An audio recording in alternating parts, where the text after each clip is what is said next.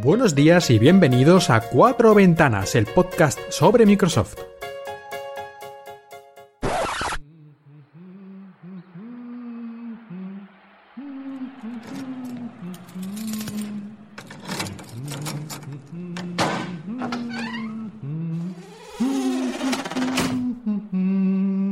¡Mengat!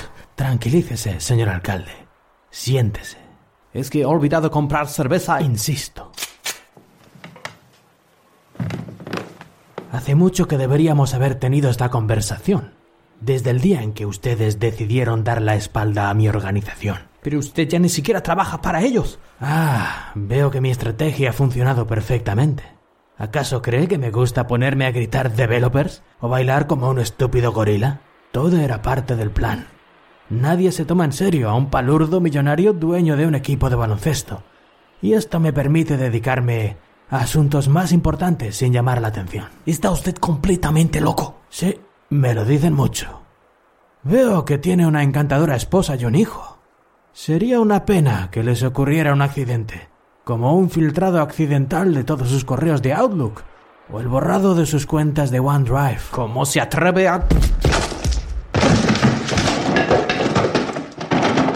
No. ¿Cómo se atrevieron ustedes a pasarse Linux? Eso no podía durar. Usted lo sabía. Y el día ha llegado. Mañana va usted a anunciar que ese experimento ha fracasado. Y que la ciudad de Múnich va a regresar a Windows. Sin excepción. Pero, pero yo no puedo decidir eso por mi cuenta. El gobierno central. No se preocupe por Ángela. Lo he arreglado todo con ella. Un poco más y la convenzo de pasarse a un teléfono con Windows. Con eso lo digo todo. Y recuerde, en Microsoft no damos segundas oportunidades a la ligera. Aprovechela.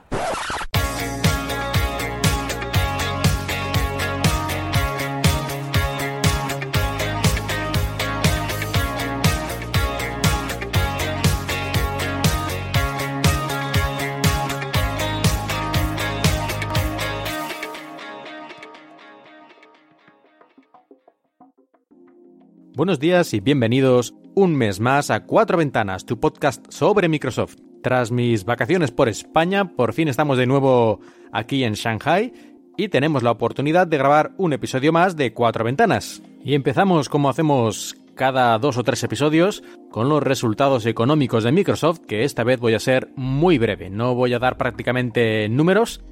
Y así de forma muy general yo solo voy a decir que Microsoft sigue dando buenos resultados, ha sido un buen trimestre, continúan avanzando en lo que es toda la parte de la nube y especialmente con el lanzamiento de Microsoft Teams, que compite sobre todo con Slack para la comunicación entre equipos de trabajadores, que ha sido además añadido a Office 365, pues toda esta parte de la nube todavía ha tenido un empujón extra.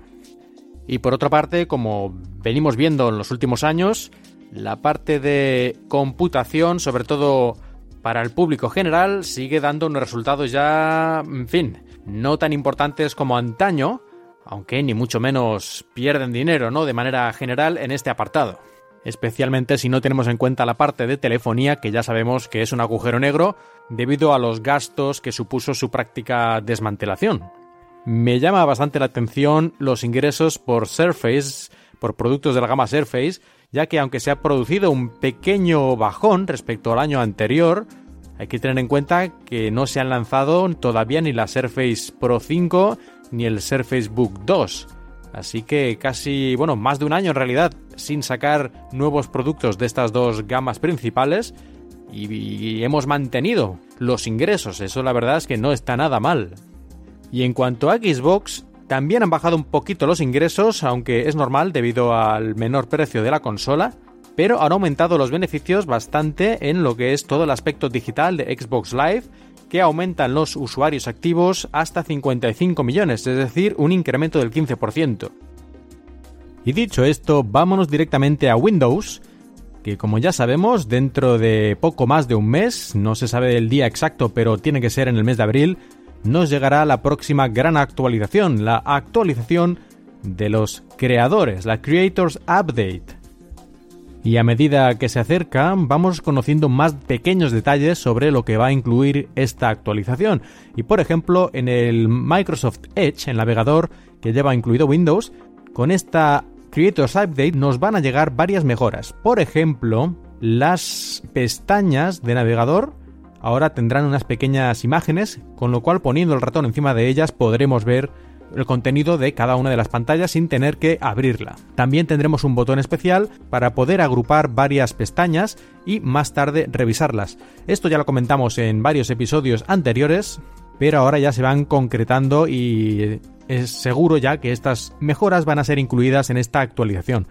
¿Qué más incluye el Microsoft Edge? También capacidad 3D, se va a mejorar la capacidad de web VR que se utilizará, por ejemplo, con todo lo que sea realidad virtual a través del navegador o para explorar contenido 3D en general.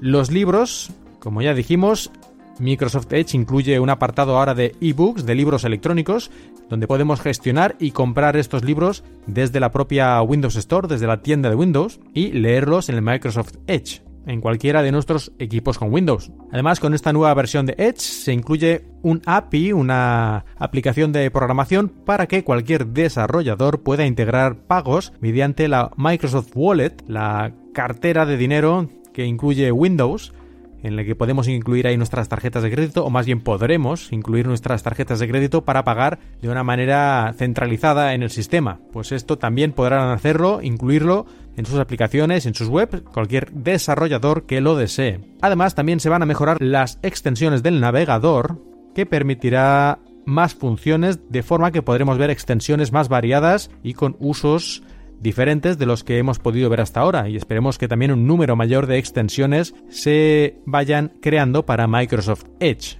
Se producen también en esta actualización aniversario mejoras en el núcleo de Microsoft Edge para hacerlo más rápido y más seguro, como siempre. Luego esto si se va a notar en la práctica o no, habrá que verlo, naturalmente.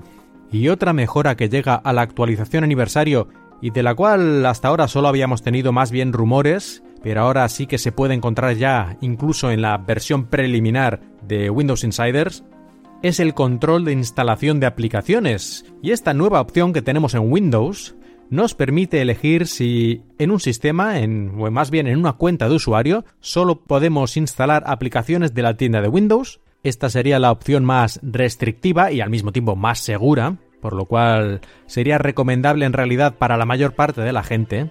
Luego tendríamos otra opción, que es permitir instalar aplicaciones que no sean de la tienda, pero advertirnos antes de hacerlo. Es decir, cada vez que intentamos ejecutar un .exe, el típico ejecutable de Windows, por ejemplo, para iniciar o instalar una aplicación, Windows nos avisará con una caja de diálogo diciendo que esta aplicación no es de la tienda de Windows, podría ser insegura y que lo mejor más fácil, más fiable es instalar siempre aplicaciones de la tienda de Windows.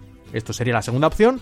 Y la tercera opción es la de toda la vida, es decir, podemos instalar de cualquier fuente, tanto de la tienda de Windows como aplicaciones externas sin ningún tipo de aviso por parte del sistema cuando intentemos instalar un .exe.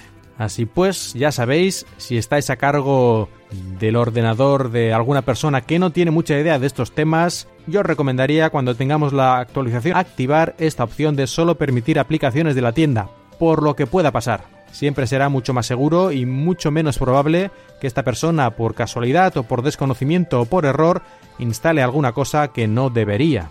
En principio esta opción no estará activada por defecto, si lo he entendido correctamente, creo que es así, por lo tanto, no debéis preocuparos los que no queráis esta posibilidad, esta limitación. No debería cambiar nada a no ser que tú lo quieras y lo cambies manualmente.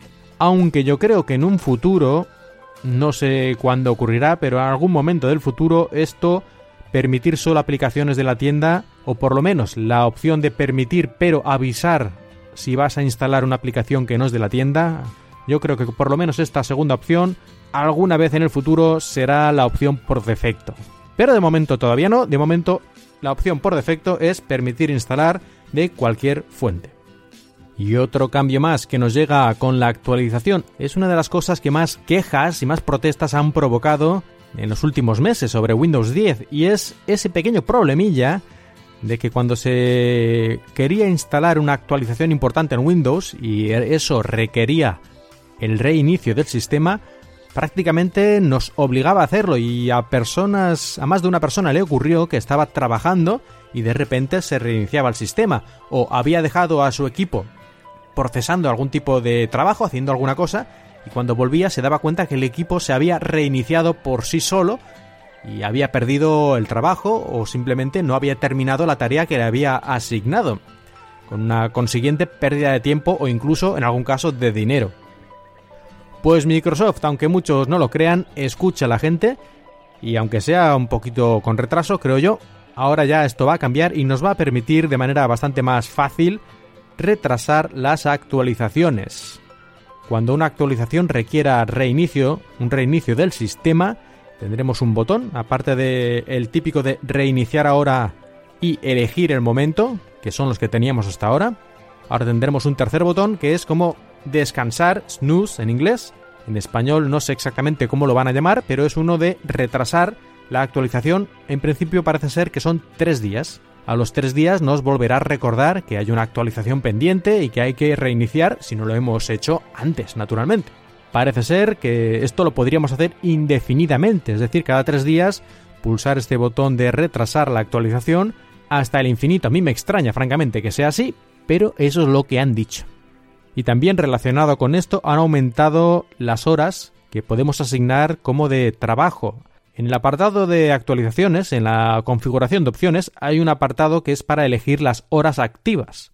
Las horas en que se supone nosotros podemos estar trabajando con el equipo y no queremos que se reinicie ni nos haga cosas raras.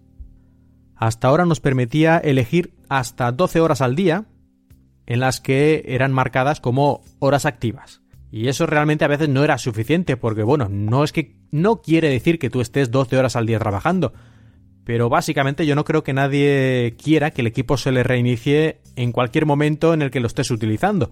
Y claro, una persona lo puede estar utilizando, pongamos desde las 8 de la mañana hasta las 12 de la noche. No quiere decir todo el rato, pero en cualquiera, en cualquier momento entre estas dos horas no es extraño que alguien pueda estar utilizando su PC. Si tiene que hacer alguna tarea de mantenimiento, pues que lo haga, digamos, cuando tú estás durmiendo. Antes esto no era posible, porque el máximo de horas activas eran 12. Ahora lo han aumentado ya hasta 18, con lo cual prácticamente eh, lo más probable es que las horas inactivas, las horas en las que se pueda el equipo reiniciar o hacer tareas de mantenimiento por sí mismo, sean las que tú estés durmiendo. Así que yo creo que esto es bastante más realista que antes. Y como ya explicamos en un episodio anterior de Cuatro Ventanas, en Creators Update también se ha apostado muy fuerte por la realidad virtual, la realidad aumentada y todos estos temas. Desde la plataforma de Windows Holographic hay incluso aplicaciones tan míticas como son el Microsoft Paint, que se ha actualizado con esta actualización aniversario. Se está dando realmente mucho impulso a todo este tema. Y hablando del Windows Holographic, a pocas semanas ya de lanzamiento se le ha cambiado el nombre y de manera oficial a partir de ahora esta plataforma para creación de contenidos en 3D y aplicarlo sobre todo a lo que es la realidad aumentada y la realidad virtual ha cambiado el nombre y ahora lo conocemos como Windows Mixed Reality, realidad mixta, pero a pesar del cambio del nombre sigue siendo lo mismo. Y con el lanzamiento de Windows Creators Update, también los partners de hardware que están en esta plataforma de Windows Mixed Reality van a empezar a comercializar sus dispositivos y destaca uno de los primeros que es de Acer o Acer.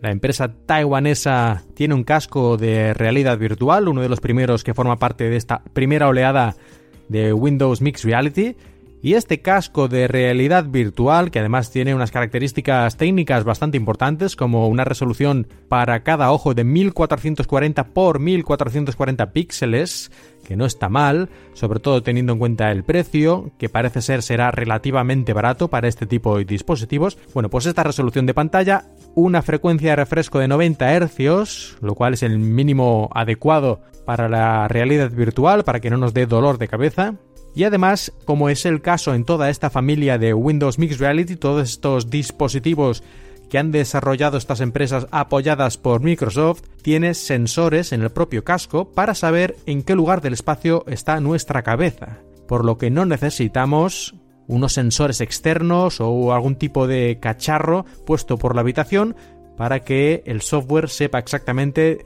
dónde tenemos la cabeza. Como ya expliqué anteriormente, estos sensores son una de las consecuencias del desarrollo de HoloLens. Es la misma tecnología que en HoloLens, pero en este caso aplicada a la realidad virtual en vez de a la realidad aumentada. Este casco de Acer además va a ser el que va a incluir Microsoft en el kit de desarrollo para los desarrolladores de software de este Windows Mixed Reality. Así que en las próximas semanas se van a empezar a enviar a los desarrolladores este kit de desarrollo de Windows Mixed Reality junto con este casco de Acer.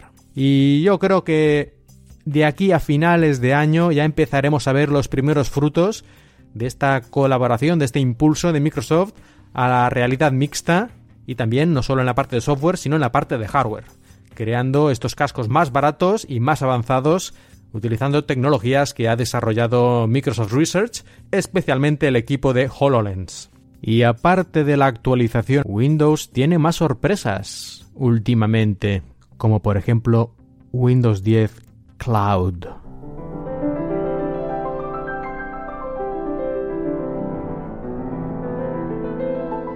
Y no estamos hablando del famoso personaje de Final Fantasy VII, sino de una versión especial de Windows 10. Hay que tener en cuenta antes de decir nada más que todo esto son rumores, rumores en el sentido de que aunque muchas personas que tienen acceso a información confidencial dentro de Microsoft lo dan por bueno, técnicamente Microsoft no ha hecho ningún anuncio oficial sobre Windows Cloud. Pero, una vez dicho esto, al parecer Windows 10 Cloud será una versión especial de Windows 10 que solo permitirá instalar aplicaciones desde la tienda de Windows, es decir, no permitirá instalar aplicaciones de toda la vida Win32 por tu cuenta. Sí que podría instalarse una aplicación Win32 si está dentro de la tienda de Windows.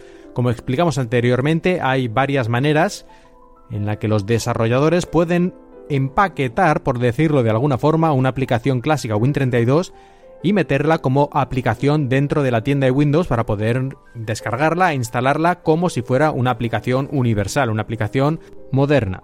Así pues, esta versión de Windows 10 Cloud se parece un poco a Windows RT, aquella infame versión, aunque a mí me, siempre me ha parecido interesante, que salió con la Surface original, bueno, la Surface RT, la tableta con procesador ARM, que fue uno de los primeros dispositivos que sacó Microsoft, era la Surface RT y la Surface Pro. Luego salieron la Surface Pro 2 y la Surface 2. Y hasta ahí llegó la riada, porque ya la Surface 3, no la Surface Pro 3, sino la Surface 3 ya salió con Windows completo, no versión RT especial para ARM. Así pues, parece que esto de hacer que solo se puedan instalar aplicaciones de la tienda de Windows, como hacía la versión Windows RT, no ha funcionado anteriormente. ¿Por qué debería funcionar ahora con Windows 10 Cloud? Primero veamos las ventajas de un Windows en el que solo se puedan instalar aplicaciones desde la tienda. La primera es la seguridad, por supuesto no podemos instalar nada que no esté firmado y en principio bien revisado por Microsoft, por lo tanto se reduce de manera increíble el riesgo de contraer nuestra computadora cualquier tipo de virus, malware en general, que pueda afectar al rendimiento o incluso causarnos la pérdida o el robo de datos. Solo esto ya es un gran aliciente para muchísimas personas.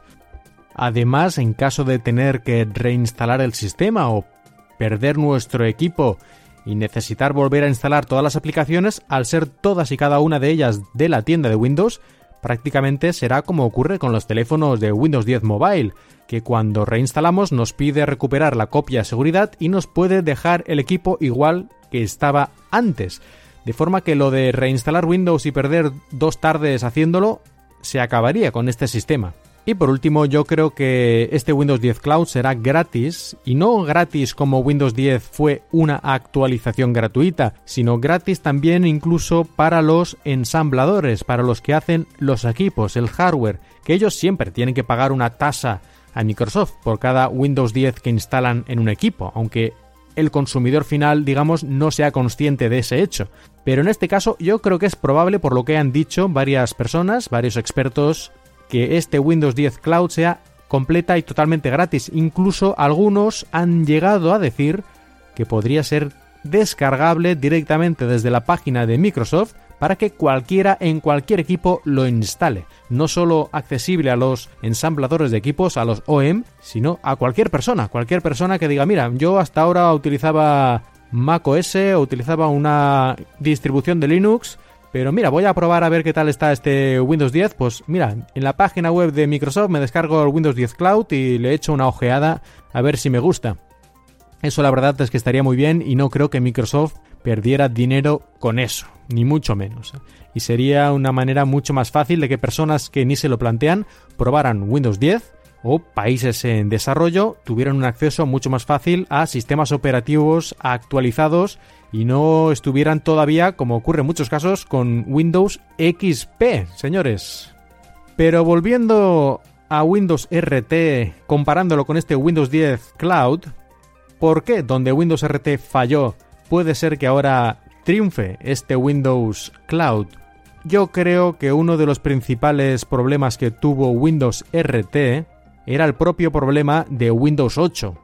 Y es que para muchos, yo no me incluiría seguramente, pero para muchos Windows 8 era feo, era extraño, era difícil de entender por todo el cambio del interfaz de usuario que trajo después del superclásico Windows 7. Y ahora eso ya no ocurriría. Windows 10 ya encontró un equilibrio entre lo nuevo y lo viejo bastante ajustado y además lo han ido ajustando varias veces yo creo que a estas alturas de la actualización de los creadores ya está bastante pulido, siempre se va mejorando, por supuesto, pero yo creo que la mayoría de la gente está satisfecha en este contexto del interface de usuario que tiene ahora Windows 10. Así que uno de los principales problemas que tuvo Windows RT, Windows 8 RT, ya no lo tenemos. Por otra parte, ahora, según algunos rumores, como he dicho antes, parece que sí tendremos acceso a aplicaciones Win32, ¿A través de la tienda de Windows? Sí, pero aplicaciones Win32, es decir, que es probable que podamos tener, por ejemplo, el Office completo y no el Office Mobile o el Office Universal, que está muy bien, pero no tiene todas y cada una de las cosas que tiene el Office completo, y muchas otras aplicaciones pero de manera más segura y controlada y sin que afecte al rendimiento poniendo un montón de basura, de, archivos inútiles dentro de nuestro sistema y que sean muy difíciles de eliminar o llenando el registro de Windows de llaves y de datos que ahí se quedan hasta el fin de los tiempos. Amén. Y también uno de los problemas que tuvo Windows RT precisamente fue que funcionaba solo en ARM, en procesadores ARM con lo cual los equipos también estaban limitados hasta cierto punto en potencia, porque los procesadores ARM, sobre todo de esa época, pues estaban bien, pero estaban todavía bastante por detrás de los procesadores Intel. En cambio ahora, este Windows 10 Cloud podrá estar en cualquier equipo. Podrá estar en un equipo con ARM, gracias a la tecnología que permite ejecutar aplicaciones Win32 en ARM, o directamente en equipos con procesadores que puedan ejecutar Win32, eh, procesadores Intel o AMD, por ejemplo. Así que digamos que este Windows 10 Cloud puede estar en prácticamente cualquier equipo sin limitaciones de hardware y simplemente se trata de elegir el equipo que requiera este tipo de sistema operativo un poco más limitado. ¿Y dónde puede ser esto? Pues seguramente yo creo que muchas personas, entre comillas, normales, como dice Emilcar, los civiles, yo creo que les vendría muy bien este tipo de equipos en el que pueden meter la pata bastante menos. Pero en todo caso, yo creo que el lugar del mercado donde esto puede tener bastante éxito es el mismo en el que está intentando entrar desde hace años Google con sus Chromebook, que precisamente los Chromebook son, son ordenadores, computadoras con un sistema operativo de Google, un sistema operativo muy limitado que prácticamente solo permite ejecutar aplicaciones web a través del navegador Google Chrome e instalar algunas de las extensiones que este navegador tiene. Y casi todo se guarda en la nube. Si ocurre cualquier desgracia, pues digamos que tiramos el Chromebook a la basura, nos compramos otro, ponemos nuestra clave de usuario y volvemos al mismo lugar donde estábamos antes sin haber perdido nada de datos y todas las aplicaciones instaladas de la misma forma. Y esto yo creo que es lo mismo que se podrá hacer con Windows 10 Cloud. Y esto va muy bien donde en la escuela y en ciertas empresas. Muchas escuelas han tenido interés en los Chromebook precisamente por eso, porque es difícil ponerles malware dentro y es muy fácil gestionarlos y cuando uno tiene un problema de hardware pues se reinstala en un momento y lo tienes todo listo para usar otra vez. Y muchas empresas, yo creo que la mayor parte de los trabajadores podrían utilizar estos equipos porque en realidad para el trabajo que hacen no necesitan nada más ni más entre comillas libertad, libertad para cagarla. No, no necesitan eso. Así que yo sí que creo que en estos mercados donde los Chromebook han estado ahí haciendo varias entradas, ahí justamente donde entra también Windows 10 Cloud. Ya veremos qué nos depara el futuro, ya veremos si Microsoft realmente hace una presentación de esto oficialmente. Parece que es prácticamente seguro, pero hasta que no lo digan, mm, no lo han dicho y no está oficialmente anunciado. Pero bueno, yo, creo que sí, ¿eh? yo creo que sí va a salir el Windows 10 Cloud. Cuando esto tampoco se sabe, pero yo creo que este año tiene que ser prácticamente seguro. No veo una razón para retrasarlo mucho. Si estáis escuchando todo lo que he dicho y pensáis que, ay Dios mío, que nos van a obligar a solo utilizar aplicaciones de la tienda, yo creo que lo he dejado claro, pero lo vuelvo a repetir, que no, que esto será una versión de Windows seguramente en equipos más baratos y dedicados a empresas y a educación y a ese tipo de sectores y tú, cuando vayas a la tienda, pues cómprate un equipo que no tenga Windows 10 Cloud, compra un equipo que tenga Windows 10 Home o Pro profesional y ya está. ¿eh? No hay que preocuparse por esto. Y los que sí quieran, seguramente además podrán ahorrarse un poco de dinero al comprar un equipo con esta versión de Windows. Que aparte de lo de la tienda de Windows y algunos otros pequeños detalles, es Windows 10 completo con todo su potencial. Y además, si Apple puede decir que el iPad Pro es una computadora y también está súper limitada, incluyendo que solo se pueden descargar cosas de la tienda de Apple, yo creo que podemos decir sin ningún miedo a equivocarnos que un equipo con Windows 10 Cloud es un equipo, una computadora con todas las de la ley. Y desde el Mobile World Congress de Barcelona, o Mobile World Congress de Barcelona, nos llegan también algunas noticias relacionadas con Windows, en este caso de hardware. Y es que varias compañías han presentado equipos que corren alguna versión de Windows. Y no los voy a mencionar todos, pero por ejemplo tenemos aquí el Lenovo Yoga 720. El Lenovo Yoga 720 es un portátil con una pantalla de 15 pulgadas 4K, una Nvidia GeForce GTX 1050, es decir, una tarjeta gráfica realmente potente para un portátil de este tipo.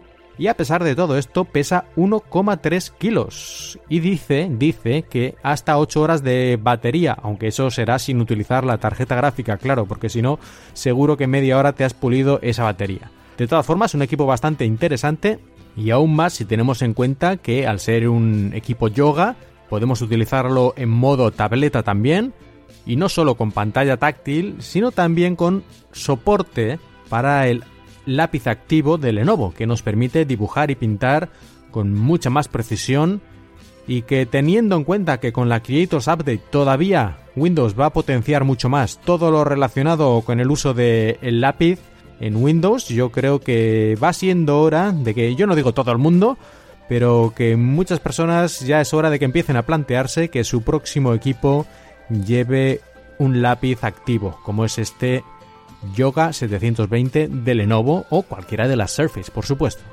Porque no solo es útil para dibujar para artistas, que naturalmente puede serlo, sino también para muchas otras tareas de la vida cotidiana, como subrayar textos, hacer anotaciones, o por ejemplo, como veremos más tarde, en la aplicación de mapas podemos también eh, escribir las rutas, marcar las rutas y mandarlas luego a nuestros contactos. Luego lo veremos. Y este Lenovo puede que sea un poquito caro porque es un equipo de gama alta, sin duda. Pero si queréis algo baratito, tenemos también de Lenovo que ha presentado en este Mobile World Congress el Lenovo Mix 320 por 200 dólares con lo cual es incluso más barato que muchas tabletas y en este caso, bueno, es una tableta, pero es una tableta convertible, un poco como Surface, incluye de serie el teclado y podemos conectar y desconectar la parte de la tableta de la base teclado. Este equipo tiene 4 GB de RAM, hasta 128 GB de almacenamiento y lleva un procesador no muy potente, un Intel Atom X5, pero que para navegar la web y tareas no muy complejas seguro que va bastante mejor que bien. Yo de hecho todavía utilizo mi Surface 2, Surface 2 con Windows 8 RT y un procesador ARM, sí, eso, lo utilizo todavía siempre que voy a clase me la llevo, porque la utilizo allí para tomar notas de, la, de los alumnos y la asistencia y otras cosas. Pues esa tableta que a, a efectos prácticos mucha gente diría que es antiquísima, que es ya una pieza de museo, yo la utilizo y me va bastante bien y las aplicaciones que utilizo van fluidas. En general no tengo ningún problema con el rendimiento y eso tiene 2 GB de RAM y un procesador ARM de hace 3 o 4 años. Así que esta tableta, aunque tenga un Intel Atom X5, seguro que puede moverlo todo perfectamente, a no ser que ya empecemos a hacer cosas extravagantes de poner aplicaciones en 3D o editor de vídeo a 4K o alguna cosa así. Pero por 200 dólares, la verdad, yo creo que tienen bastante buena pinta. Habrá, habrá que verlo, pero en fin.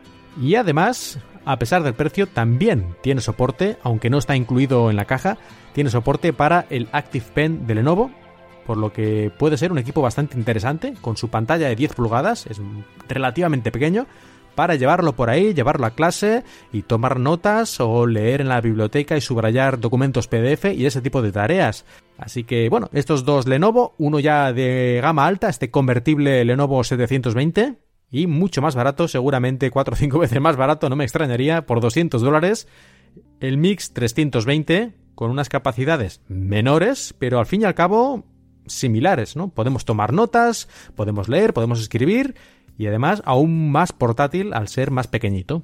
Y ya que estamos con el Mobile World Congress, solo quisiera mencionar algo sobre Nokia, que allí mostró su nuevo Nokia 3310, un reboot, un remake, como quieras llamarlo, de su clásico Nokia del mismo nombre, 3310. El problema es que este terminal no creo yo que tenga ningún futuro porque para tener un terminal barato ya existen muchos terminales de ese tipo aún más baratos que solo los coges, por ejemplo, si vas ahí de excursión al campo y no te quieres llevar tu teléfono de mil euros por si se te cae por un pedregal, pues te llevas un teléfono de estos de casi de usar y tirar, casi, ¿eh? eso no hay que hacerlo, que hay que conservar esta tierra que tenemos. Y es que por mucho que Nokia se siga llamando Nokia, yo creo que está claro para todos los que estamos un poco metidos en estos temas que esto no es más que un esqueleto. muerto viviente. Porque toda la parte, todos los ingenieros, o prácticamente todos, y el personal que formaba Nokia se fue a Microsoft y luego Microsoft los envió a su casa. Bueno, eso es cierto, pero la cuestión es que Nokia como tal yo creo que no existe. Por mucho que se siga llamando Nokia, este teléfono lo habrá diseñado un ingeniero en Foxconn o en Hong High Precision, si lo prefieres llamar así, ahí en China o en Taiwán o donde tú quieras, y poco más. No lo sé, ¿eh? a lo mejor no, pero a mí no me extrañaría que esto fuera un producto subcontratado donde le ponen el nombre, el nombre de Nokia para que la gente que en la tienda lo vea ya, uy, la marca que usted conoce y le sea mucho más fácil comprarlo que si pusiera ahí, pues no sé, teléfono Panda, pero bueno, Nokia que en paz descanse. Si queréis escuchar un análisis un poquito más profundo sobre este Nokia 3310, os recomiendo que escuchéis el episodio de Perspectiva, el podcast hermano en la red Emilcar FM sobre estrategias empresariales, que espero que muchos de vosotros lo estéis escuchando ya. Aunque como me entere que le habéis hecho una reseña a él y a mí no, os va a caer un iTunes en la cabeza. De hecho, a David Isasi, el presentador de Perspectiva, lo llamamos Mr. iTunes, precisamente porque cada día tiene un montón de reseñas. Mientras que en los demás podcasts de la red, en general, los podemos contar, estas reseñas las podemos contar con los dedos de la mano. Bueno, pues como decía en el episodio 52 de Perspectiva, ahí habla un poco, unos minutos, sobre este Nokia 3310 y el esqueleto inhumano de Nokia. Y ya que estamos hablando de teléfonos, Vamos a Windows 10 Mobile. Sabemos todos que Windows 10 Mobile en este momento está, digamos, en pausa. Yo no voy a decir que esté muerto, porque no está muerto ni mucho menos. Y de hecho, hace dos días recibí la última actualización de la versión beta del sistema operativo.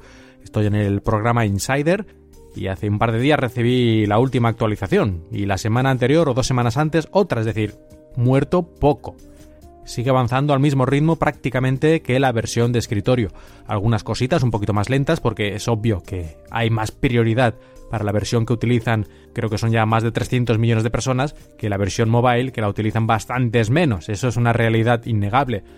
Pero en general sigue avanzando sin detenerse. Pues Windows 10 Mobile, a pesar de eso, a pesar de que hasta que no haya equipos que utilicen ya la tecnología de Windows 10 en ARM y puedan utilizarse cuando estén conectados al Continuum, como si fueran Windows 10 completo, todo el mundo espera que esto va a salir, si no este año, el que viene, incluso podría ser parte de la sorpresa de el Surface Phone o lo que al final nos saque Microsoft, si es que saca algo en este campo de los dispositivos más móviles. Pero sea como sea, mientras llega ese momento, todavía tenemos algunos equipos con el Windows Phone Mobile, digamos, normal, estándar, el que hemos tenido hasta ahora. Y es que el Alcatel Pro llega a Europa en junio. Este equipo con Windows 10 Mobile, con un Snapdragon 820, 4 GB de RAM, etcétera, etcétera. Bueno, los detalles tampoco voy a entrar mucho, pero es un equipo de gama más o menos alta y que tiene bastante buena pinta. Y este equipo salió unos meses atrás en Estados Unidos y ahora dentro de un par de meses más, en junio, principios de junio parece ser, llegará a Europa. La única pega es que será un poquito caro, por lo menos el precio que han dicho hasta ahora, muy barato, muy barato no es, pero los que queráis un equipo con Windows 10 Mobile que sea de gama alta, solo tenéis de momento, yo diría, dos opciones razonables. El HP Elite X3 que es aún más caro y está enfocado todavía más al mundo empresarial, y este Alcatel Pro versión, porque hay una, hay una versión del mismo teléfono que es con Android, pero esta con Windows Phone llegará en pocos meses, pues sería un poquito más barato que el HP. En todo caso, en fin, no son no es que tengamos un montón de opciones, francamente, en estos momentos, pero ya llegarán tiempos mejores. Y si no, si queréis seguir con Windows 10 Mobile, pero no queréis gastaros un pastizal, porque a lo mejor eso, el año que viene o a finales de este sacan algo mucho mejor, ya con la nueva tecnología Snapdragon 835, capacidad de utilizar aplicaciones Win32 y etcétera, etcétera, etcétera, pues de momento os podéis comprar, si lo necesitáis, un simple Lumia 650, que ahora está por menos de 100 euros y quieras que no, es un equipo, dispositivo, un teléfono que no es nada feo, la verdad, y que funciona bastante bien para lo que es esa gama de teléfonos, francamente. Tampoco le puedes pedir peras al olmo, pero si tienes un poquito de paciencia y el WhatsApp en vez de cargarte en un segundo carga en dos y medio, pues yo creo que es un teléfono que para ir tirando no está nada mal y ese precio es casi un robo, francamente. Teléfonos Android de 100 euros, lo normal es que quieras pegarte un tiro si los utilizas más de 5 minutos y no es el caso en absoluto de este Lumia 650. Y después de Windows 10 Mobile, esta breve incursión en el campo de los teléfonos móviles con Microsoft, vamos a los juegos, vamos a la Xbox. Y en esta ocasión vamos con Xbox mucho más en serio que nunca. ¿Por qué? Porque por fin tengo una Xbox. Sí, como anuncié en Twitter, me compré en mi estancia en España una Xbox One S junto con media docena de juegos. Naturalmente, todos juegos ya a precio de derribo o casi 15-20 euros. Por lo que, por una cantidad de dinero bastante razonable, me he hecho ya una buena selección de videojuegos que me van a durar, según mis cálculos, por lo menos un año entero, porque yo tampoco puedo jugar 5 horas al día como algún adolescente seguro que hace. Así que estos juegos me van a durar bastante. Me pasé ya el primer juego, porque yo además los pienso jugar de uno en uno, porque es, si no me hago un lío. Yo, yo no sé si es la edad o es que los juegos ahora tienen demasiados botones. Esto ya no es la Nintendo NES con un saltar y correr. Aquí hay bastante más complicación y si intento jugar dos juegos al mismo tiempo, o sea, no al mismo tiempo simultáneamente, sino que en la misma época, en la misma temporada voy saltando de un juego al otro, yo me lío cuál es el botón del mapa y cuál es el botón de saltar y cuál es el botón de disparar. Y así que como tampoco hay ninguna razón y cuando lees un libro, normalmente, por lo menos en mi caso, yo siempre he leído un libro y cuando lo termino me leo otro, pues tampoco es algo tan absurdo. Bueno, sea como sea, de momento muy contento con esta Xbox One S y los juegos que me he comprado. Me he comprado, bueno, sea no es que sea muy interesante esto, pero ya que estoy lo digo, me compré el Doom, el Doom de 2016, que la verdad es que, bueno, me lo terminé el otro día y me ha encantado. Una, una historia bien contada y una acción muy bien llevada. La verdad es que yo había visto las críticas y eran buenas o muy buenas, pero me ha sorprendido gratamente, aunque por otro lado me ha parecido muy similar al Doom 3. Yo es que jugué a la versión de PlayStation 3 en la PlayStation de mi hermano, por eso lo recuerdo. Y la verdad es que este Doom de 2016, que muchos lo, lo señalaron como muy innovador, me ha parecido que bebe mucho de este Doom 3, que en su momento fue tachado como de, de, experimento fallido casi. Cuando a mí me, divirtió mucho, yo lo jugué esta versión remasterizada ya de PlayStation 3 y a mí me pareció un juego realmente divertido. Bueno, pues este Doom de 2016 aún más divertido, muchos mejor, mucho mejor gráficos y además una jugabilidad más pulida, sobre todo lo de las ejecuciones, que son muy espectaculares y le dan a la jugabilidad también un toque estratégico de cuándo debes hacer las ejecuciones o en qué orden o en fin, ese tipo de detallitos. En todo caso, un juego que recomiendo este Doom de 2016 para Xbox One o cualquier otra plataforma, incluyendo el PC. También me compré Metal Gear Solid 5 de Phantom Pain, que aunque ha tenido unas críticas un poco, ¿cómo decirlo?, ambivalentes, parece que a la gente por un lado le gusta mucho, pero luego le encuentra grandes pegas, es decir, es como un poco una de cal y una de arena, pero a mí siempre me ha hecho gracia el mundo de Metal Gear y Hideo Kojima, o perdón, Hideo Kojima, eh, a ver si yo estando años en Japón y pronuncio mal el nombre de este hombre. Hideo Kojima, pues el creador de la saga Metal Gear, pues siempre me han gustado sus juegos. A veces les encontraba pegas, pero bueno, no sé, tiene un algo que al final no puedo resistirme a jugarlos. No he jugado todos sus juegos, pero sí varios de ellos y siempre me gustan. Así que me compré este Metal Gear Solid 5, además por creo que eran 16 o 17 euros.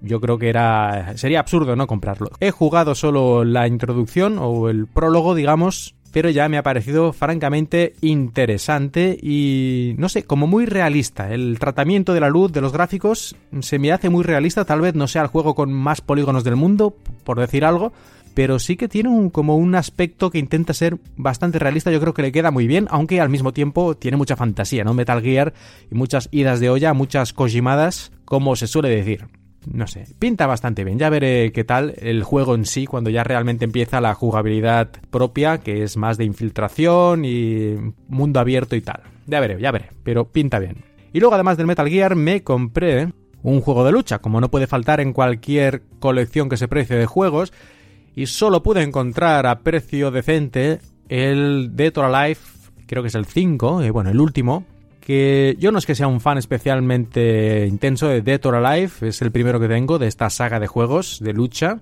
con estas voluminosas señoritas que van rebotando por ahí, ya me entendéis. Pero en fin, eh, no, no está nada mal, es una especie de remake de la versión de 360, es decir, no aprovecha a tope ni mucho menos la Xbox One, pero por lo menos va a 1080p y 60 frames todo el rato sin ningún problema, y eso se agradece en un juego de este tipo. Apenas he jugado un poco, pero parece divertido. También me agencié el Lego Marvel Super Heroes, que aunque solo he jugado un par de misiones, de momento, mm, no sé, me parece un poquito repetitivo. Lo compré más que nada por, porque todos los otros juegos que, que, que compré son, son de muerte, destrucción, asesinatos, guerras y cosas así. Y no es que lo hiciera a propósito, sino es que los juegos buenos en estas generaciones de consolas parece que son casi todos de temas un poquito oscuros y violentos. Y si no quieres eso, te tienes que ir a Nintendo. Y Nintendo ya sabemos cómo está el tema. Quería comprarme, de hecho, el Ori and the Blind Forest, que es un plataformas muy bueno, al parecer, de que está en Xbox, pero no lo encontré, estaba como descatalogado. Lo podría haber comprado online, pero bueno, tenía muchos otros juegos, así que al final no lo compré. Y de lucha, antes que hablaba del Dead or Alive, yo realmente quería el Street Fighter, algún Street Fighter, el que fuera.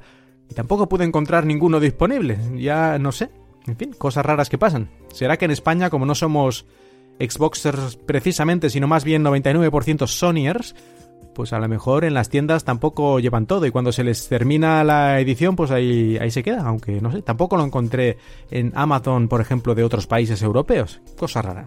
Y ya para terminar, me compré también el Wolfenstein uh, The New Order. Es un juego que ya tiene unos añitos de Xbox One. Pero me hacía gracia, a mí esto de matar nazis siempre me ha hecho gracia y además he jugado un par de Wolfensteins anteriores, así que aunque no es un juego de 10, pero no sé, por el precio creo que me costó 15 euros, la verdad es que me hizo ilusión, así que, ale, a la saca. Ah, y casi se me olvida también el Assassin's Creed Black Flag. El Assassin's Creed este que está ambientado en el Caribe, en los piratas, la época de los piratas, que bueno, he jugado también un poquito, no sé, tres o cuatro horas, y está bastante bien, me parece interesante. La ambientación sobre todo es lo que más me gusta y de hecho es el motivo por el que lo compré por la ambientación esta de los piratas y alegre, con sol, con aguas cristalinas y todo eso, pues me pareció interesante, ¿no? Después de los juegos de guerra, muerte y destrucción, que eran casi todos los demás. Ah, bueno, y se me olvida el, el que venía con el pack, porque la Xbox era... había dos packs disponibles en ese momento. El pack de Minecraft, que a mí en Minecraft nunca me ha dicho nada y además me da la impresión que hay que jugar 50 horas o 100 para poder hacer algo ahí porque es un poco de estos mundo abierto y cuantas más horas mejor. Y no, yo no tengo tantas horas. Así que me agencié el otro pack, era el de FIFA 2017, que ah, yo no sé mucho de jugar al fútbol, aunque en la videoconsola. Y además este año parece que no ha salido demasiado bueno en la versión de este año del FIFA. Pero bueno, es lo que había y tampoco malo malo no será. Así que algún partidillo echaré. Y con un mando extra que me compré aquí ya en China un mando con cable creo que por 15 euros, 20 euros me costó. Pues algún día que venga cualquier amigo, familiar o lo que sea, pues a lo mejor una partidilla al fútbol, eso siempre se puede hacer en un Plus Plus y ya está. Así pues, cuando llegué de España con la consola, la conecté a mi tele Sony, también recientemente comprada con soporte para HDR y todas estas cosas, 4K, etcétera, etcétera. Y ale, ahí la tengo bien instalada para jugar cuando se pueda. Y una de las cosas que más me ha gustado de la Xbox, que bueno, técnicamente sí lo sabía porque alguna vez lo había visto, pero ya ni pensaba, me di cuenta cuando la compré, es que el mando de la Xbox tiene conector para auriculares, y esto es fantástico, sobre todo en la Xbox One S. Creo que el mando lo cambiaron un poco, no estoy muy seguro. Creo que antes era un conector especial o algo así y ahora es un conector normal. A lo mejor me equivoco, perdonadme, pero me parece que es, así. En todo caso, me parece fantástico poder conectar mi auricular al mando y sin tener cables por medio de la habitación hasta, yo que sé, conectado a la tele y que la gente tropiece, no hay ningún peligro y se escucha el juego perfectamente. No tengo tampoco que molestar a los vecinos o, a quien sea en la casa ahí con disparos y explosiones, sino que lo escucho yo solo y perfecto. Lo único malo es que el mando gasta pilas, el mando de la Xbox no es recargable por defecto. Pero me compré un pack de pilas recargables y ya tengo para los próximos 10 años, así que sin problemas. Y tal vez algunos se esté preguntando por qué me compré la Xbox en España y no aquí en China, que se vende. Creo que lo he comentado alguna vez, pero lo voy a repetir rápidamente. Aquí en China es cierto que desde hace poco tiempo, un par de años, se venden consolas, videoconsolas. Antes estaban prohibidas, creo que fue desde el año 2001, estaban prohibidas las videoconsolas en China, por lo tanto el mercado del gaming, de los videojuegos aquí básicamente se centra en el PC y con una gran cantidad de juegos online. Especialmente juegos online gratuitos, claro, porque aquí lo de pagar los chinos en muchas cosas se parecen bastante a los españoles. ¿eh? Eso de pagar por juegos o por software o por cosas que no sean tangibles, como cerveza o comida, cualquier otra cosa ya les cuesta, ¿eh? les cuesta mucho pagar. Piratear, bien, pagar, mal. Así que, en fin, yo creo que debe ser un poco por eso. Pero la cuestión es que las videoconsolas estaban prohibidas durante muchos años. Hace un par de años el gobierno chino abrió la mano, primero un poco y después ya más o menos del todo. Aunque no completamente realmente, porque puso muchas eh, trabas y muchas de estas trabas están relacionadas sobre todo, quieras que no, con la censura, con el control del, con el control del contenido de los juegos. De hecho, varios juegos ya han sido prohibidos o no pudieron ser lanzados por cosas relativamente absurdas, por no decir completamente absurdas, aunque son las típicas del gobierno de este país, ¿no? Como, a ver, creo recordar, creo que fue el Modern Warfare 4 fue prohibido porque socavaba la identidad china o del ejército chino o cosas así. Es decir, todo eran cosas de estas patrioteras de que este juego ataca el orgullo de nuestro país. A ver, si tu país es tan orgulloso y es tan poderoso y tú estás tan orgulloso de él, ¿qué importa lo que diga un paleto de un videojuego? Es que debería darte igual. O sea, si te importa tanto lo que diga un cualquiera, quiere decir que muy seguro de ti mismo y de tu país no estás, digo yo, no lo sé. Pero te tendrías que reír, ¿no? De ese paleto que dice chorradas, en vez de prohibirlo y enfadarte. Un poco como niños, creo que lo he dicho más veces, pero aquí se comportan como niños. Bueno, por desgracia no solo aquí. Y ahora que tenemos al señor Trump, creo que les va a ganar la partida, en este sentido. En todo caso, que ya me estoy saliendo del tema como suele ocurrir, no compré la consola aquí, primero, por esas limitaciones, porque las consolas, todas las Xbox y PlayStation 4 no tienen bloqueo regional en ningún lugar del mundo, excepto en China. Las versiones lanzadas en China son especiales para este país y solo pueden utilizar juegos lanzados oficialmente en China. Ninguno del extranjero funciona. Y además creo que al revés tampoco, es decir, un juego lanzado en China tampoco funcionaría en una consola de otro país. Esto no estoy completamente seguro, pero me parece que es así. Y si no recuerdo mal, a no ser que lo hayan cambiado después, por lo menos en el lanzamiento era así, solo se podía configurar la consola en idioma chino. Ni siquiera podías ponerla en inglés, cosa que en otros países puedes configurar la consola en 33 idiomas o los que sean, en fin, que no es ningún problema. Pues aquí no, era todo limitaciones, la mayoría de ellas absurdas. Y el precio encima era igual o más caro, y eso que están fabricadas en China, es completamente ridículo. Así que todo pegas y precio igual o más alto, pues me lo compré en España, por supuesto. Y además eh, con el descuento del IVA al ser residente en el extranjero. Pero incluso sin eso, me lo hubiera comprado igual en España solo por poder jugar a un montón de juegos que aquí no están disponibles y seguramente muchos de ellos no lo estarán nunca. Y también, tal vez algunos estaréis pensando, ¿y qué hacen los videojugadores chinos? Pues yo no creo que haya un gran mercado para videoconsolas en China precisamente por todas estas trabas absurdas. Te compras un PC y juegas a lo que quieras legal o ilegalmente, pirata o normal, pero básicamente a lo que quieras. Entonces, ¿para qué limitarte comprándote una consola? Es que es bastante tonto, pero en fin, alguien las compra, algo venden, pero mucho, mucho yo creo que no puede ser. Y además, a poco que seas un poco listo, lo que haces es comprarte una videoconsola de importación que técnicamente es ilegal, pero bueno, como todo, ¿no? Ya me dirás tú.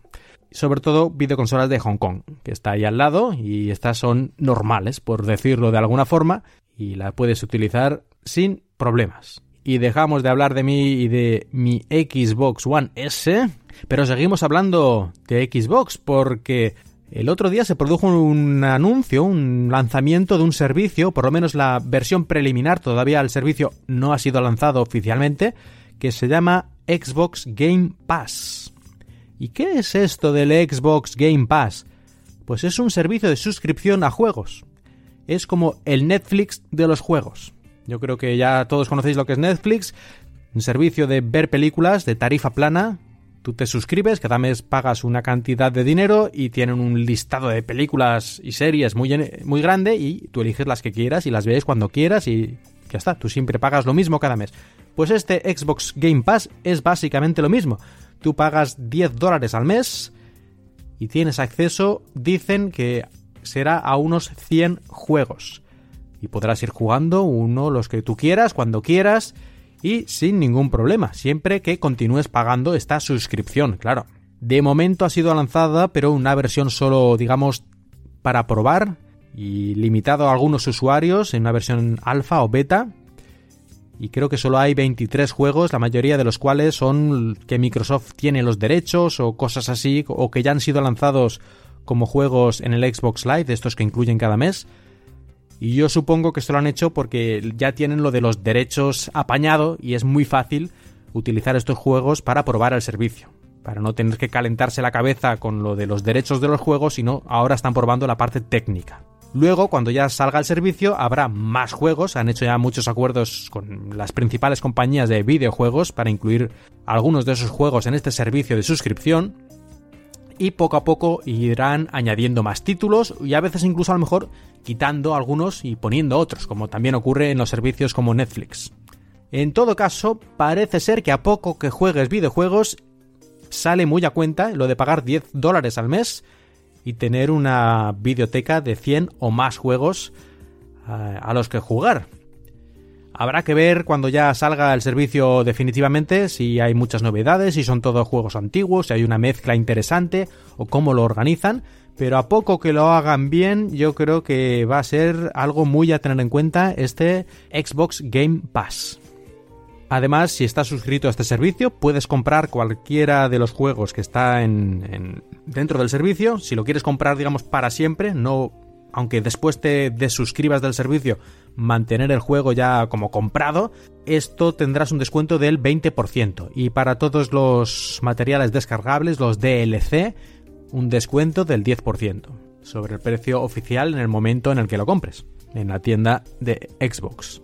Si no me equivoco, esto es la primera vez que se hace, por lo menos hasta gran escala, un servicio de, de juegos de este tipo, de suscripción, y yo le auguro un buen futuro porque al igual que los servicios de suscripción en vídeo y en música se han llevado la mayor parte del mercado, es decir, cada vez la gente compra menos música independientemente, o sea, para comprar realmente y tenerlo tú, y películas también cada vez se compran menos y más gente se suscribe a Netflix o similares, pues yo creo que en juegos a medio plazo va a pasar lo mismo. Y yo casi estoy seguro que ahora es Xbox, pero a lo mejor en el E3 PlayStation anunciará algo similar. No me extrañaría nada porque es algo, digamos, lógico, teniendo en cuenta la evolución en otros medios y la evolución en los videojuegos también. Y llegamos al apartado de noticias variadas y curiosidades. Y empezamos hablando de HoloLens, la niña bonita de Microsoft, o por lo menos para mí lo es. Y es que hay una noticia curiosa. Para algunos buena, para otros mala, y es que Microsoft ha dicho, por lo menos se rumorea que han dicho, no sé si lo han dicho oficial oficialmente o oficiosamente, pero bueno, que es, es así, que el HoloLens, que ahora está en la versión 1, la primera versión, se cancela la versión 2. Y esto, claro, sería mala noticia si nos quedamos aquí. ¿Cómo? ¿Que HoloLens ya no va a avanzar más? ¿Se cancela la versión 2? Se cancela la versión 2 porque pasan directamente a la versión 3. Es decir, saldrá la versión 3 un poco más tarde de lo que hubiera sido la versión 2, pero más pronto de lo que originalmente era la 3. Es decir, al eliminar la 2 pueden adelantar un poco la 3. Y esto suena un poco extraño, pero seguramente, esto es teoría mía, pero la versión 2 no tenía las suficientes mejoras, por ejemplo, del campo de visión o de reducción de peso o aumento de batería, para que fuera un cambio radical, un cambio realmente notable en el dispositivo. Y habrán dicho, pues para hacer eso, y que sea solo un poquito mejor, ellos ya tienen su roadmap, su plan para la versión 2, lo que tiene que poder hacer esa versión 2, y la versión 3, lo que tiene que poder hacer esa versión 3, y habrán visto que no les vale la pena utilizar recursos en la versión 2, sino saltar directamente a la 3, que será realmente ya el, digamos, no, hombre, definitivo no, porque siempre se va a seguir mejorando, pero sí que sería un salto muy grande respecto a la primera versión, una reducción de precio muy importante y una mejora técnica general muy notable, y que incluso podría permitir la venta ya al público de forma más general que ahora. A mí en principio me parece una noticia buena, ya que tampoco parece que hay mucha presión por parte de otras empresas de sacar dispositivos similares reales, no de estos que hay vaporware o que parece que sí van a sacar algo pero nunca lo sacan. Digo cosas reales, de momento no hay noticias de ningún competidor, así que si van a sacar una versión de HoloLens, digamos, mucho mejor, aunque sea un poquito más tarde, a mí me parece buena noticia. Además, en este tipo de nuevas tecnologías, a veces ocurre que sacas una tecnología demasiado pronto, no acaba de estar pulida del todo, la gente la prueba, ah, no le acaba de convencer y la descarta ya y a lo mejor ya tienes que esperar 10 o 20 años para que la gente olvide esa mala sensación, esa mala experiencia que tuvo y vuelva a intentar un producto similar. Así que yo creo que más vale esta vez hacerlo bien desde el principio y no sacar cosas a medio cocinar. Porque una cosa es el mundo empresarial que pueden aceptar fallos o pequeños eh, problemas o que no tenga todas las capacidades porque ellos lo quieren para una cosa muy concreta y si les funciona para eso ya está bien. Pero el público general, cuando compra un dispositivo de este tipo eh, quiere que funcione todo y que sea multiuso y que le sirva para muchas cosas. Y no acepta tan fácilmente pequeños fallos o problemas que pueda tener por culpa de que la tecnología no ha llegado al punto que permite hacerlo mejor. Pues HoloLens versión 3, aquí te estamos esperando con la cartera repleta de billetes. Bueno, en realidad medio vacía, pero ya se llenará. Sobre todo si vais mandando los óvulos al PayPal de donaciones. la noticia breve siguiente tiene que ver con Linux. Y es que la ciudad de Múnich, Múnich, Múnich. Para, para, para, para, ¿cómo has dicho? No, no, no. Se dice München. München. A ver, repítemelo. München. Un poco más de U. München. München. ¡Oh, qué manía hay con cambiar el, el, nombre de las ciudades! Ni Múnich, ni Múnich, ni Múnich. München. La de incultos que hay por el mundo. Ah, anda, venga, sigue. Gracias, Natán, presentador de Swiss Spain aquí en Emilcar FM. Y resuelta esta duda, solo nos queda saber si se dice ketchup o ketchup. Ketchup, ketchup, ketchup, ketchup, ketchup, ketchup. Oh, esto ya es demasiado. Bueno, pues ¿qué pasa con esta ciudad alemana? Hace unos años, aproximadamente 10 años, la ciudad decidió pasar todas sus computadoras, o prácticamente todas, todo lo que es a nivel municipal, del ayuntamiento y todos los servicios públicos, pasarlo a Linux. Tras 10 años de prueba, de experimento, por decirlo de alguna forma, han decidido volver otra vez a Windows. Esto parece que va a ocurrir antes del 2020, va a completarse esta transición y los motivos parece ser que muchos usuarios, incluso después de muchos años utilizando Linux, no acababan, bueno, una distribución de Linux más concretamente que habían hecho ellos, que habían personalizado para uso en la ciudad, pues muchos usuarios todavía no estaban contentos, tenían muchos problemas, no acababan de acostumbrarse y sobre todo cada vez que la ciudad necesitaba un software especial para hacer alguna tarea, prácticamente siempre tenían que crearlo desde cero con un coste mucho mayor, en vez de utilizar software, digamos, comercial que en principio les resultaría mucho más barato que crearlo. La verdad es que aunque podáis pensar lo contrario, a mí esta noticia no me alegra especialmente, ya que yo siempre he pensado que los gobiernos, las ciudades, en general todo lo público debería utilizar software libre, por definición. No podemos dejar que todo el sistema público esté en manos de una empresa privada, porque al final, si utilizas un software propietario, un sistema operativo cerrado, quieras que no, estás en manos de una empresa privada. A nivel particular, yo creo que esto tiene más ventajas que problemas para la mayor parte de nosotros, pero a nivel ya de servicios públicos, del gobierno, yo creo que esto tiene ya más pegas que beneficios. Entonces, ¿qué ha ocurrido en esta ciudad alemana? Yo creo, sin conocer a fondo el caso, por supuesto, y a lo mejor estoy diciendo una tontería, pero para eso tenemos un podcast, ¿no? Para decir tonterías. Yo creo que el problema es que se ha hecho a una escala demasiado pequeña. Este tipo de iniciativas de software libre la mayor parte de las veces se hacen a nivel municipal o a lo mejor en España comunidades autónomas y a mí me parece ridículo. El sistema operativo es el mismo que se puede utilizar en Alemania, se puede utilizar en España. Luego ya las aplicaciones habrá que traducirlas, algunas a lo mejor tendrán que ser exclusivas de un lugar por motivos administrativos o lo que sea, pero la mayor parte del trabajo debería ser la misma, la base es la misma, así que qué tontería es esta de ir cada ciudad haciendo su distribución de Linux. Lo lógico es hacer un Linux como mínimo a nivel nacional, una distribución que luego ya podrán adaptar ya con pequeñas aplicaciones extra en cada lugar, o aún mejor un sistema operativo a nivel europeo. Y los gastos serían muchísimo menores, porque se repartirían entre toda Europa la mayor parte de los gastos que son comunes. Luego ya cada estado o cada ciudad haría sus aplicaciones específicas si así se necesita, que en muchos casos creo yo también se podrían utilizar aplicaciones base iguales y añadir pequeñas ampliaciones. En mi opinión, el software libre en todo lo público es una cosa tan obvia que no admite prácticamente discusión. Luego ya los expertos tendrán seguro cada uno sus opiniones, pero para mí no hay duda. Y esto me recuerda a otro problema que estamos teniendo, y es el dinero, el dinero electrónico. Si queremos pagar con dinero electrónico, que cada vez nos obligan más los gobiernos mismos, en España creo que ahora el límite de pagar en efectivo creo que está en 2.000 euros o algo así, o no sé si lo bajaron incluso más. Si tienes que pagar una cantidad superior, lo tienes que hacer de manera electrónica, sea por una transferencia o con tarjeta de crédito.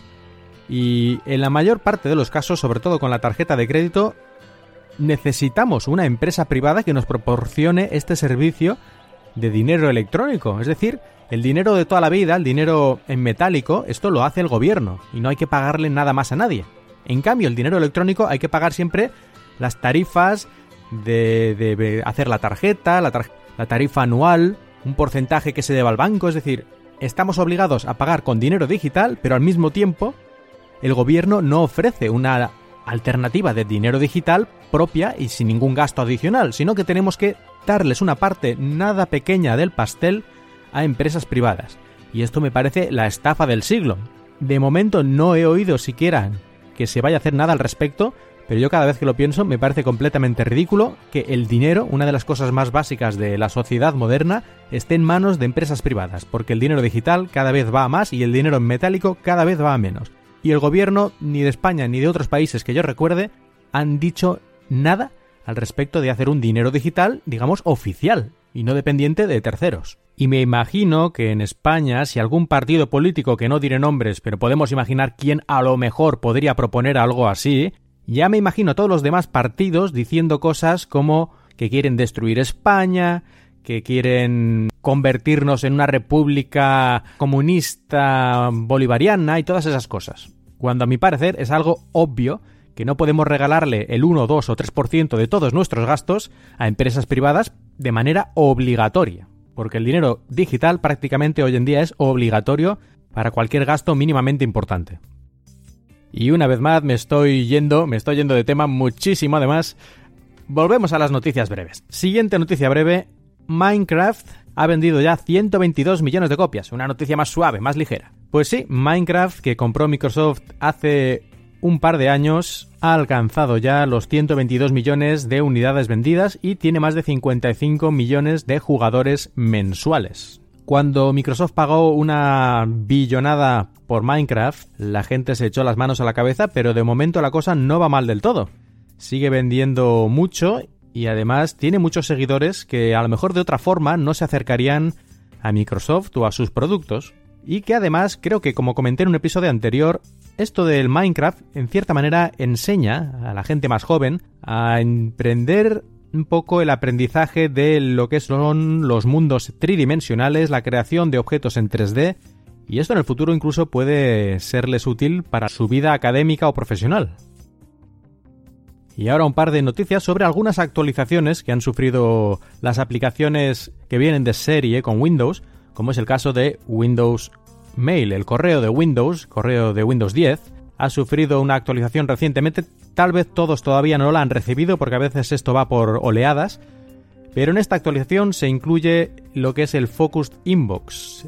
Ahora los mensajes que el sistema considera que son más relevantes, supongo que mirando los mensajes anteriores y las respuestas que hemos hecho a otros mensajes, etcétera, los pone, digamos, separados del resto. Hay unos mensajes destacados y luego el resto. Y de esta manera podemos ir, si tenemos muchos mensajes cada día, muchos correos, podemos ir viéndolos de manera mucho más efectiva y sin perder tanto tiempo con la morralla, por así decirlo, con la basurilla, que seguramente podemos atenderla más tarde sin tanta prisa. De todas formas, a mí me hubiera gustado ver lo que tenía el correo de Windows 8.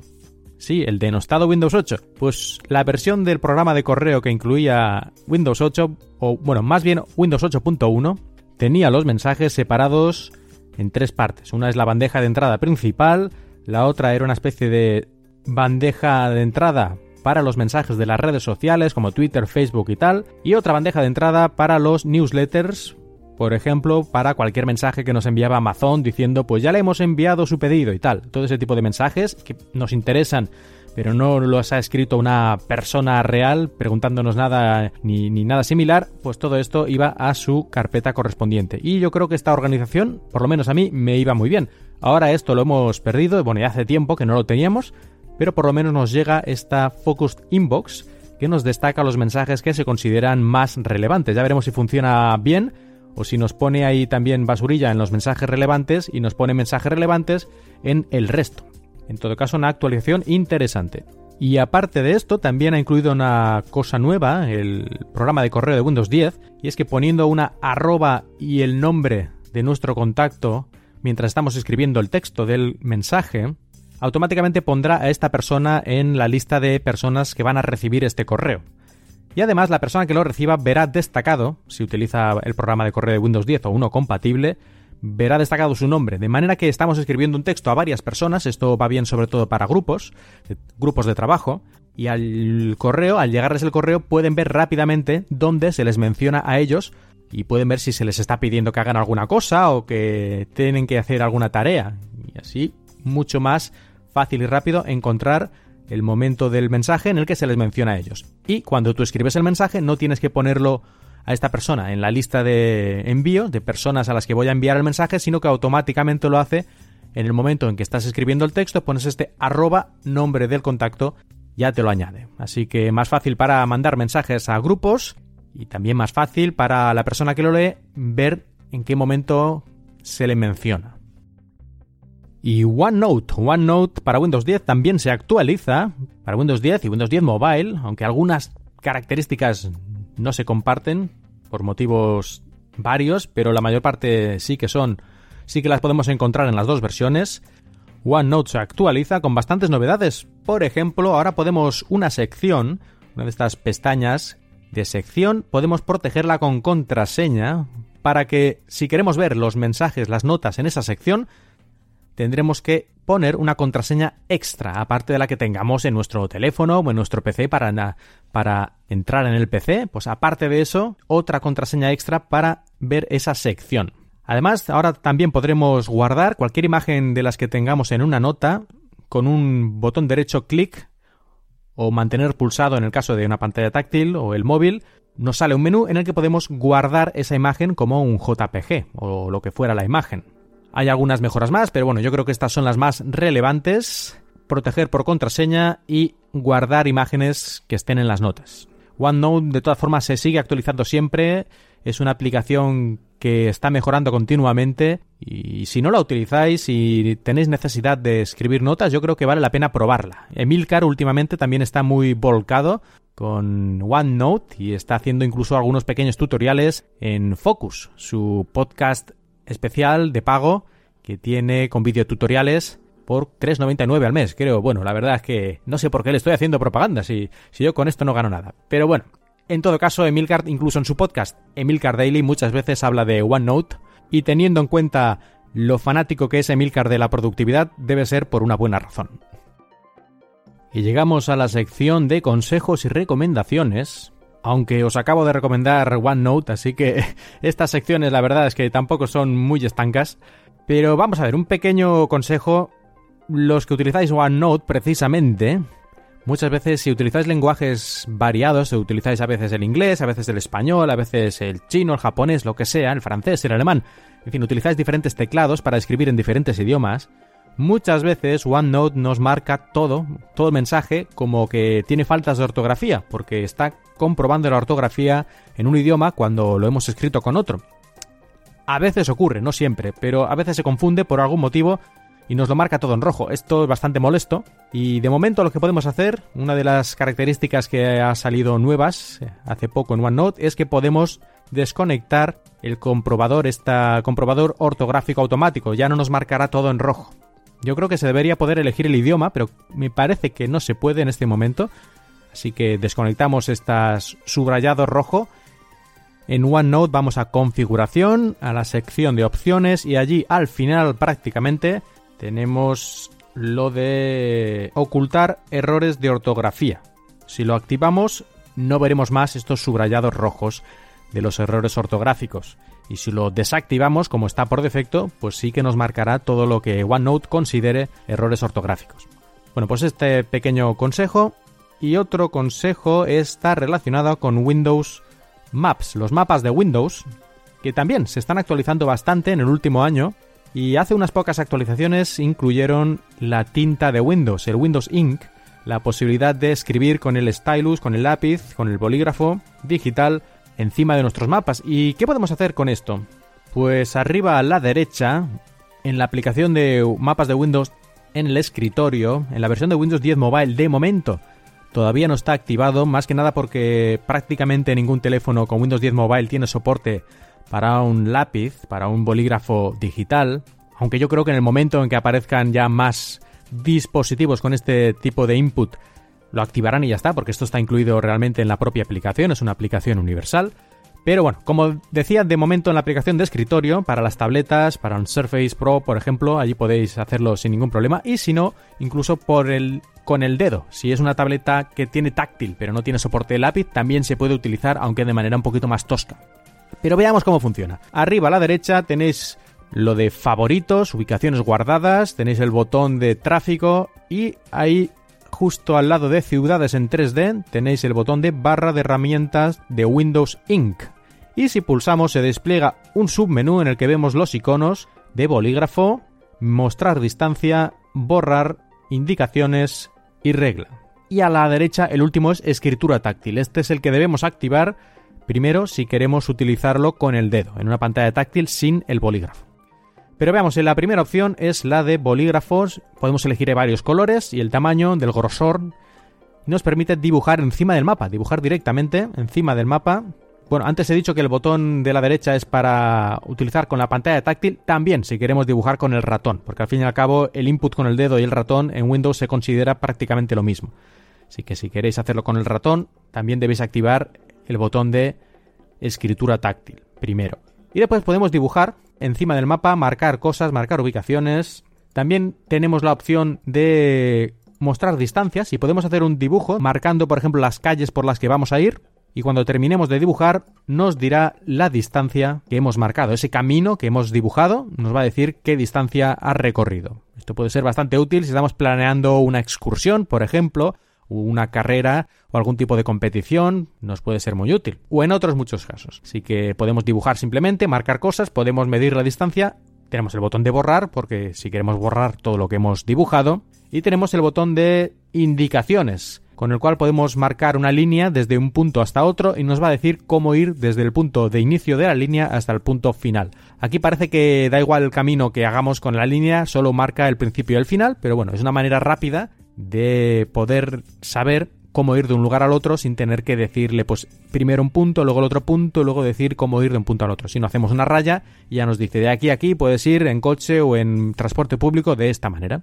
Bueno, pues esto es la tinta en mapas de Windows pero una cosa falta. Y es que, claro, esto lo haces tú y ¿para qué te sirve?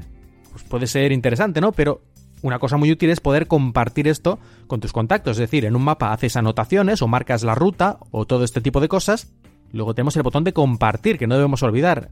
Ahí tenemos los típicos tres puntitos ahí a la derecha de los iconos que hemos mencionado antes. Tenemos los tres puntitos de desplegable y nos sale ahí la opción de compartir. Y podemos compartir directamente mandándolo el mapa, lo que estamos viendo en la pantalla, por correo electrónico o lo podemos mandar a OneNote o a Twitter, por ejemplo. Depende un poco de las aplicaciones que tengamos. Así que muy sencillo, hacer anotaciones, marcar en un mapa, poner rutas y luego mandarlo a nuestros contactos en un par de clics. Y teníamos un par más de consejos y recomendaciones, pero creo que el podcast ya se está alargando un poquito y no quiero aburriros, porque ya sé que mis podcasts no se prodigan demasiado, pero tampoco es cuestión luego de hacer un podcast de tres horas, en mi opinión. Así que lo vamos dejando ya, sin olvidar una cosa, un tema que siempre me ha preocupado un poquito, y eso que yo no soy fotógrafo profesional, ni mucho menos, y aún menos fotógrafo de guerra o de investigación. ¿Y por qué estoy mencionando estas profesiones? Pues porque son de las más afectadas por el tema del que quiero hablar, y es la encriptación, el cifrado en las cámaras de fotos.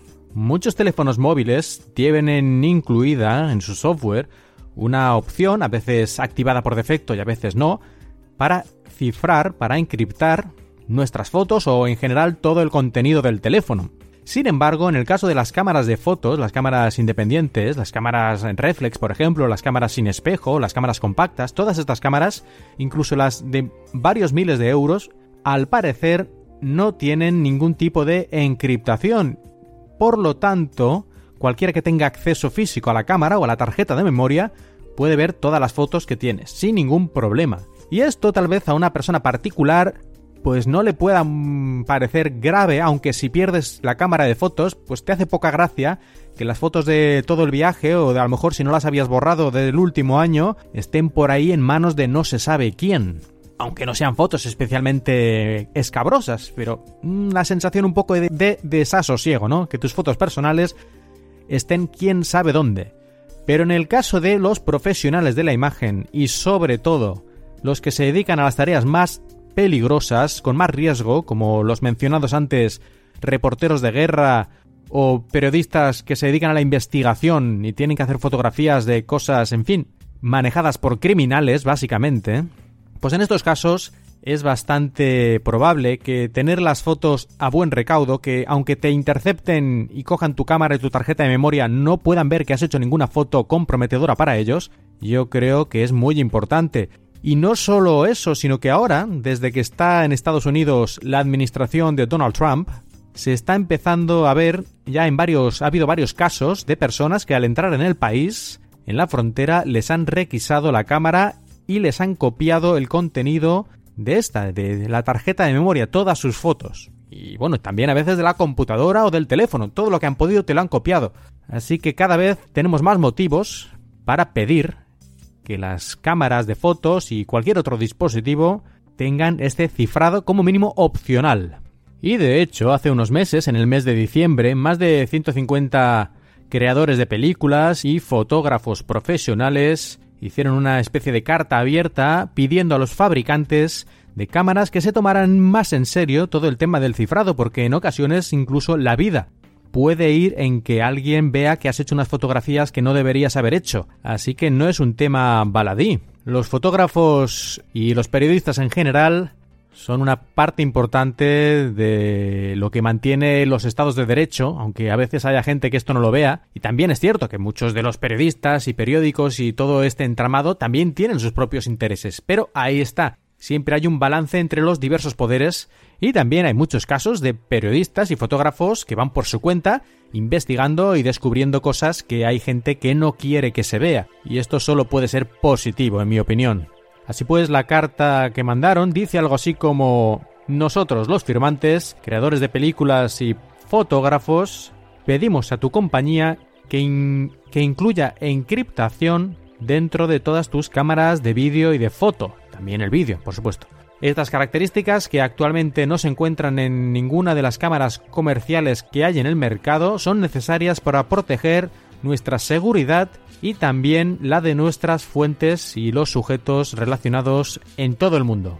Sin esta capacidad de cifrado, los fotógrafos y todas las imágenes que toman pueden ser examinadas por la policía, los militares o los agentes de la frontera en cualquier lugar y las consecuencias pueden ser graves en ocasiones. Trabajamos en algunos de los lugares más peligrosos del mundo, con gran asiduidad intentando cubrir todas las cabronadas, voy a utilizar esta palabra, aunque sea un poco fea, que hacen algunos lo cubrimos en interés de la justicia. En ocasiones incontables, los creadores de películas y los periodistas y los fotógrafos han visto cómo su material, todas las fotos y vídeos que habían tomado, han sido requisados por gobiernos autoritarios y criminales en muchas partes del mundo. Bueno, la carta continúa, no voy a continuar leyendo. Aquí hace mención a muchos otros temas, incluyendo relacionados con los mensajerías como WhatsApp y Message, FaceTime y otros que sí tienen cifrado. Y en fin, abajo, al final de la carta tenemos la lista de todos estos fotógrafos y creadores que apoyan este manifiesto, por llamarlo, por llamarlo de alguna forma. Pues bueno, con este tema relacionado con la seguridad, el cifrado, las libertades al final, porque todo esto acaba teniendo relación con las libertades, cerramos este podcast, este episodio de Cuatro Ventanas. No sin antes dejar de recomendar un nuevo podcast que se ha incluido en la red de Emilcar FM y se trata de Trasteando, un nuevo podcast eh, que trata sobre la escuela. Un podcast para que los profesores y familias conozcan como algunos valientes trasteadores, así se llaman ellos mismos, están haciendo una revolución educativa en sus aulas. Presentada por Marta Ferrero y Laura Bermúdez, este programa tiene su origen en un proyecto que ya existe desde hace bastante tiempo en la página web trasteandoenlaescuela.com y también en Facebook, donde tienen más de 20.000 usuarios, que se dice pronto. Así pues, Trasteando en la Escuela será quincenal y se alternará con el otro podcast de educación que tenemos en Emilcar FM, que es A Pie de Pizarra.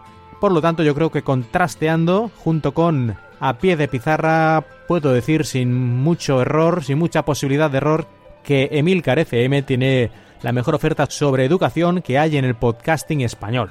Y mencionado esto, mencionado trasteando, que ya podéis ir raudos a escucharlo, ya solo me queda dar las gracias a todos los que me seguís, a todos los que escucháis Cuatro Ventanas, gracias aún más grandes para los que habéis escrito alguna reseña últimamente, que son poquitas, pero cuando hay una, pues te llena el corazón de alegría y gozo, y aún muchísimas más gracias, agradecimientos y en fin, flores y lo que haga falta a los que habéis enviado, a los que me habéis mandado un poquito, un poquito de ese dinero que tanto cuesta ganar, pues me habéis mandado algunos un poquito de ese dinero a la cuenta de PayPal, paypal.me barra marmilian y yo agradezco cualquier donación, sea pequeñita o sea de un par de millones de euros, a ver si cuela.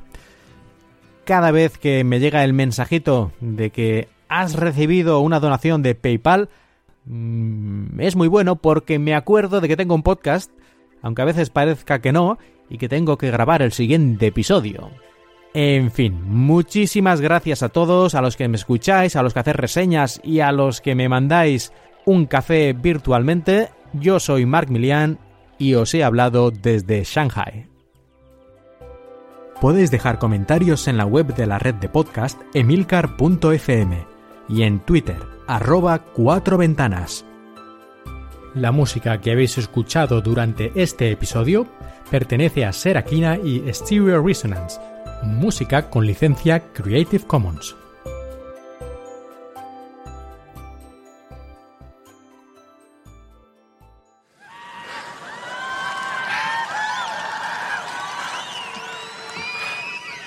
I have four words for you. I love this company. Yeah!